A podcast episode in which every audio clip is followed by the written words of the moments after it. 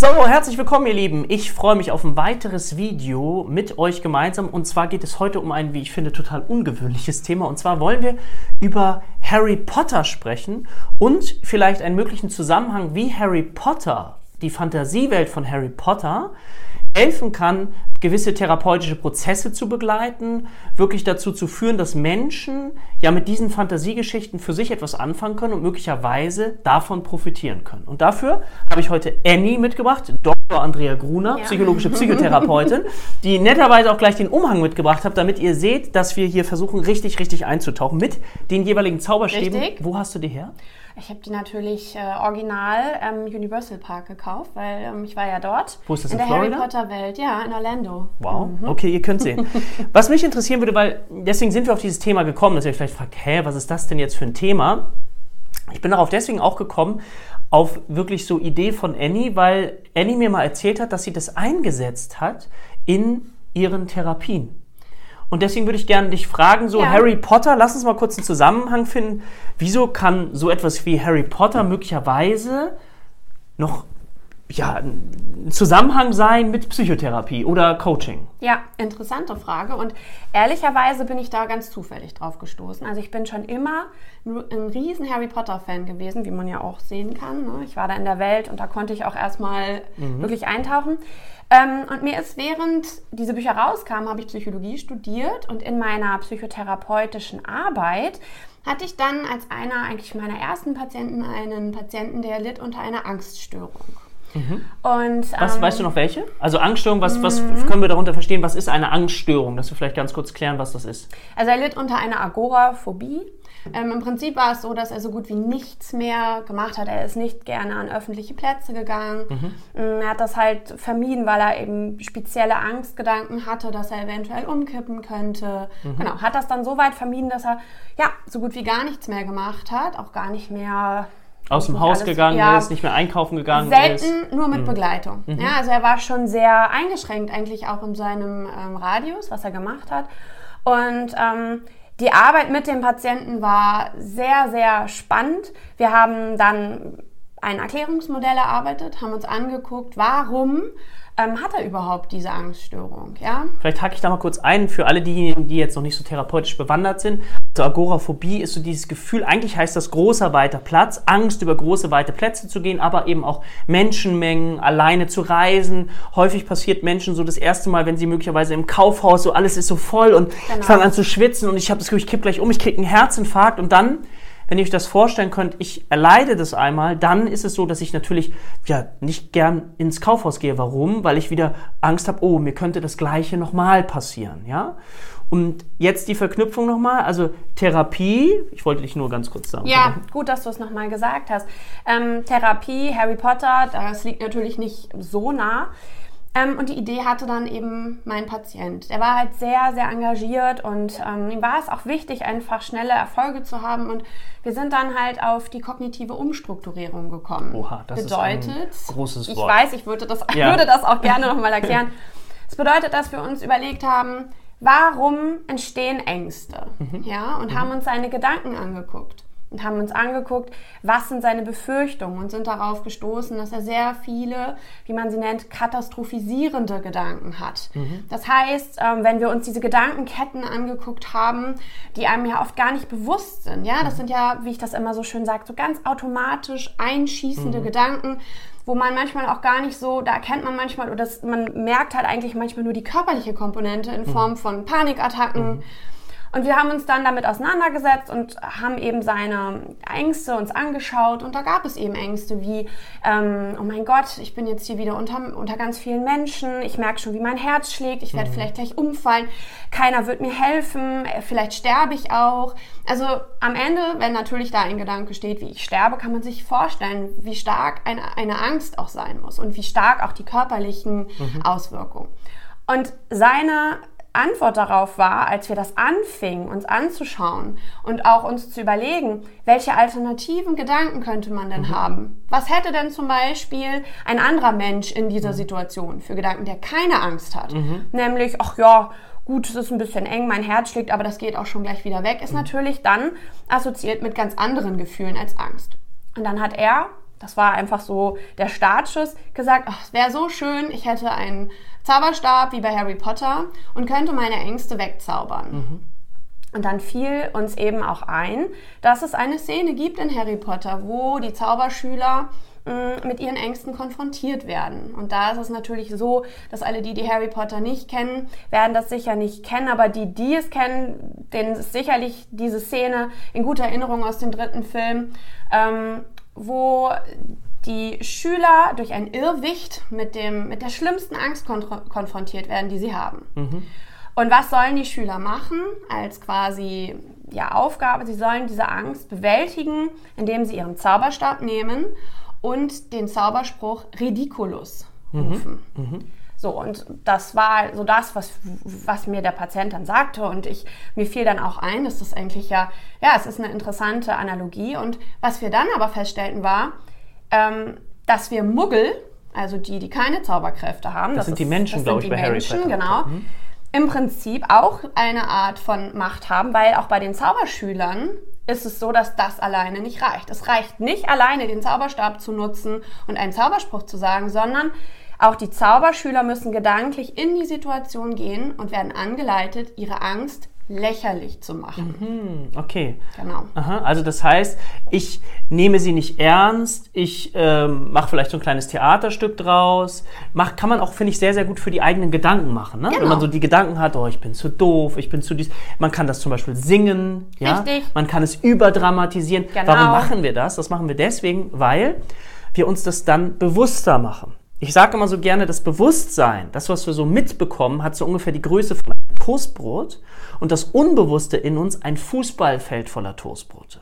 Und da wir am Tag 50 bis sogar 80.000 Gedanken am Tag denken, und vielleicht denkt ihr jetzt, nee, so viel habe ich aber irgendwie nicht, dann liegt es daran, dass ein Großteil dieser Gedanken eben ganz, ganz unbewusst in uns ist. Das sind so innere Glaubenssätze, innere Antreiber positive wie negative Gedanken, aber die meisten von uns sind eher, ja, haben mehr mit negativen Gedanken zu tun, die uns runterdenken, die uns fertig machen, die uns traurig machen, verzweifeln.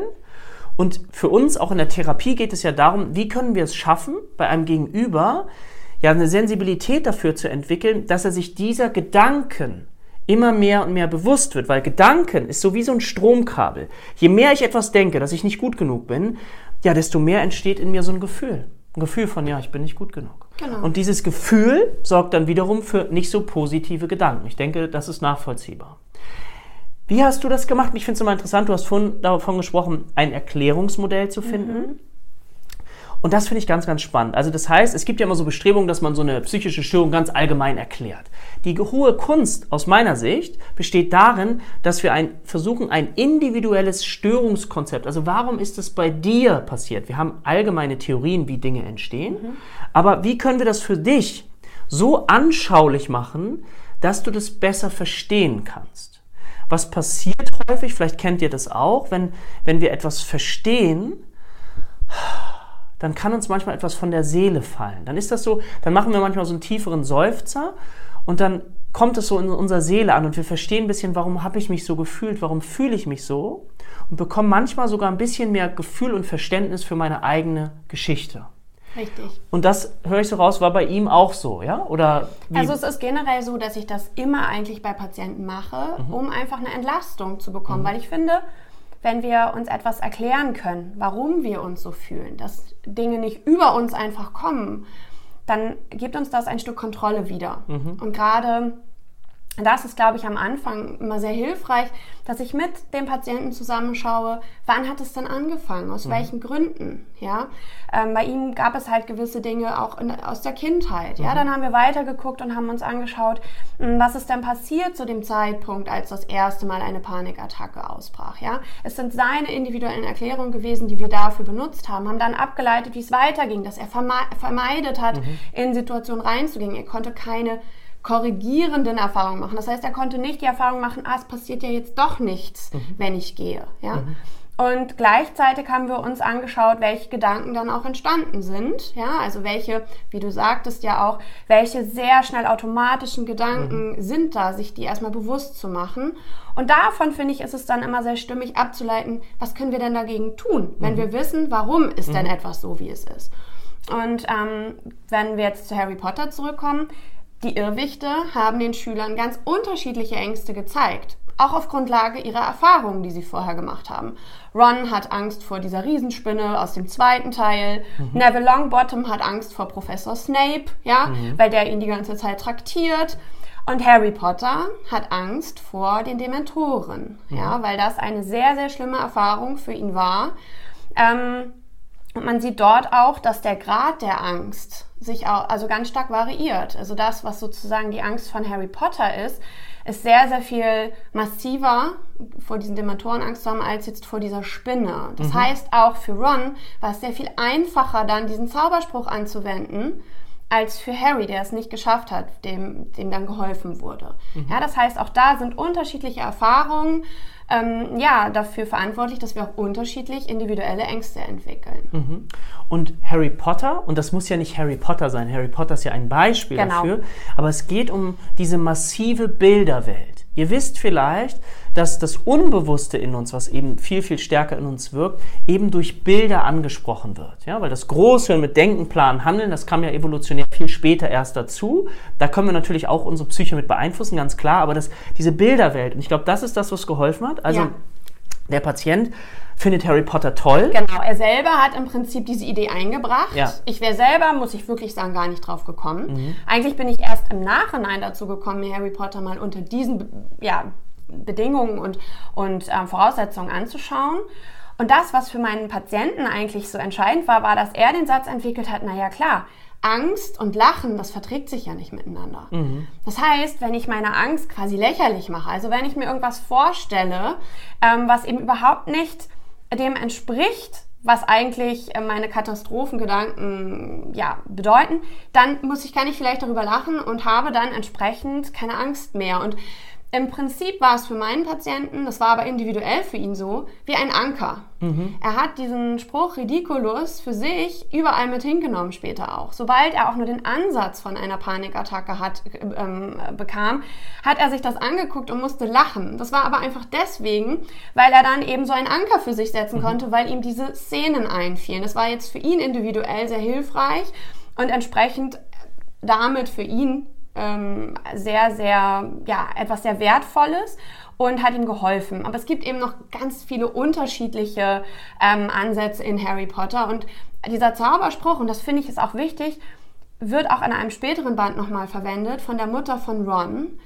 Und es wird ihr ein Irrwicht gezeigt, wo sie mit einer sehr, sehr realen Angst konfrontiert wird, nämlich, dass ihre Kinder sterben könnten. Mhm.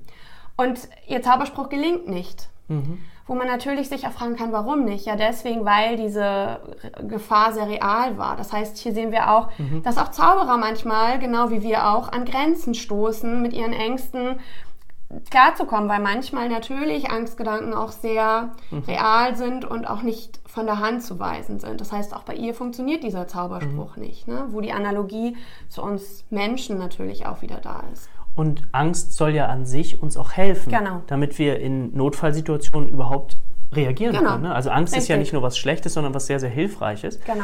Und was ich ganz spannend finde, ist, was wir daraus lernen können, ist, wenn ihr auch therapeutisch unterwegs seid, ich finde, es ist egal. Ich sage, das ist meine persönliche Meinung, ob mit Kindern oder auch mit Erwachsenen. Genau. Wenn es etwas gibt, was euch anspricht, so jetzt zum Beispiel Harry Potter auch als Erwachsenes, wir haben ja nur sehr, sehr viele Erwachsene auch ge gelesen, mhm. oder eine ganz andere Geschichte. Wie kann ich es schaffen, diese innere Bilderwelt auf mich zu übertragen und sie für mich nutzbar zu machen, damit es mir ein Stückchen besser geht. Und da finde ich, da liebe ich die Fantasie. Also durch genau. Fantasie geht das halt. Mhm. Manchmal denken wir so, das ist ja jetzt komisch und mhm. so Harry Potter. Ich möchte dazu einladen, dass wir uns davon ein bisschen frei machen und all das nutzen, was uns ja helfen kann. Und ich glaube, hilf mir mal, Gibt es nicht sogar eine Analogie oder ein Buch zum Thema Psychotherapie und Harry Potter? Oder gab es da nicht? Es gibt eine unautorisierte ah. Variante, genau. Ich ähm, habe dann einfach mal geguckt, was es da literarisch gibt und bin gerade dabei, das durchzuarbeiten. Und es gibt eine Fülle von ganz interessanten Abhandlungen in ihrem Buch, ähm, ja, wo sie wirklich ganz spannende ähm, Ansätze beschreibt. Und äh, ich möchte da nur einen nennen, das ist, sind die Dementoren. Die stehen im Prinzip für nichts anderes als für Depressionen. Mhm, okay. So, und das sind Wesen, ne? Das sind auch das Wesen, sind Wesen, genau, die halt, ähm, sobald, die werden beschrieben als etwas, sobald sie irgendwo sind, ähm, ziehen sie, sie ernähren sich von Angst mhm. und sie, die Muggel können sie nicht sehen, also die Menschen, mhm. aber auch die Zauberer, die sie sehen können, empfinden in ihrer Gegenwart etwas, das beschreibt Ron, finde ich sehr schön. Er beschreibt das als, ich habe das Gefühl, ich könnte nie wieder Freude empfinden. Mhm. Ja, als würde all meine Freude, Lebensfreude aus mir rausgezogen werden. Mhm. Und ähm, das ist etwas, wo Harry ähm, ist halt sehr, ähm, ich sag mal, empfindlich, was die Dementoren betrifft. Der bei seinem ersten äh, Kontakt bricht er zusammen und mhm. ihn beschäftigt immer die Frage, wieso bin ich so anfällig für Dementoren? Was ja auch ein bisschen eine Analogie ist, wenn wir uns manchmal fragen oder auch Patienten sich fragen, wieso habe ich Depressionen und mhm. jemand anderes nicht? Mhm. Und im Fall von Harry wird ihm dann auch ähm, erklärt, dass er einfach ganz viele schlimme mhm. Erlebnisse schon mhm. hatte als Kind, die ihn dafür anfälliger mhm. ähm, sein oder machen, dann entsprechende Gefühle auch mhm. zu entwickeln. Ja, mhm. deswegen ist, reagiert er im ersten Moment anders drauf und er ist da noch völlig unvorbereitet. Mhm. Und da wird dann eben ein anderer Zauberspruch, der Patronuszauber, ist im Prinzip ähm, der Versuch, ähm, etwas herbeizuzaubern. Es ist ein sehr, sehr schwieriger Zauber, wo man sich an das schönste Erlebnis erinnern soll, in dem man Freude empfunden mhm. hat. Weil wir ja wissen bei Depressionen, mhm. dass wir eigentlich nur, also vielfach nur noch Zugriff haben auf negative mhm. Gefühle, mhm. Gedanken. Ähm, und dieser Patronuszauber soll Harry dabei helfen, und nicht nur Harry, sondern allen anderen Zauberern, sich wieder an, eine, eine, ähm, an ein Ereignis erinnern zu können, wo er Freude empfunden hat. Und er das kann man über die Filme und Bücher schön sehen, übt daran lange Zeit. Ähm, manchmal hat er Gedanken, die sind nicht mächtig genug für mhm. die Art von ähm, Dementoren, die da auf ihn zukommen. Und am Ende schafft er es doch, die zu bewältigen. Und das finde ich ähm, ist eine sehr schöne Analogie eigentlich zu mhm. vielem, was wir in den Therapien eben auch sehen. Die stehen im Prinzip für Depressionen, zum Teil für ganz, ganz schwere Depressionen. Mhm. Mhm. Ja. Super, also vielen Dank ja, schon mal an gerne. dieser Stelle und, und vielleicht auch für euch nochmal, ich weiß nicht, ob ihr möglicherweise Harry Potter so schon mal aus dieser Brille gesehen habt. Also das finde ich macht es doch ganz spannend, Sehr spannend. zu schauen, nochmal aus diesem Aspekt zu sehen und gerade für Kinder, aber auch eben für jung gebliebene Erwachsene zu schauen, ja, inwieweit kann ich das möglicherweise auf mein Leben übertragen? Genau. Ganz spannende Geschichte. Ja. Okay, vielen Dank und ja, gerne. euch alles Gute. Auf bald. Tschüss, ihr Lieben.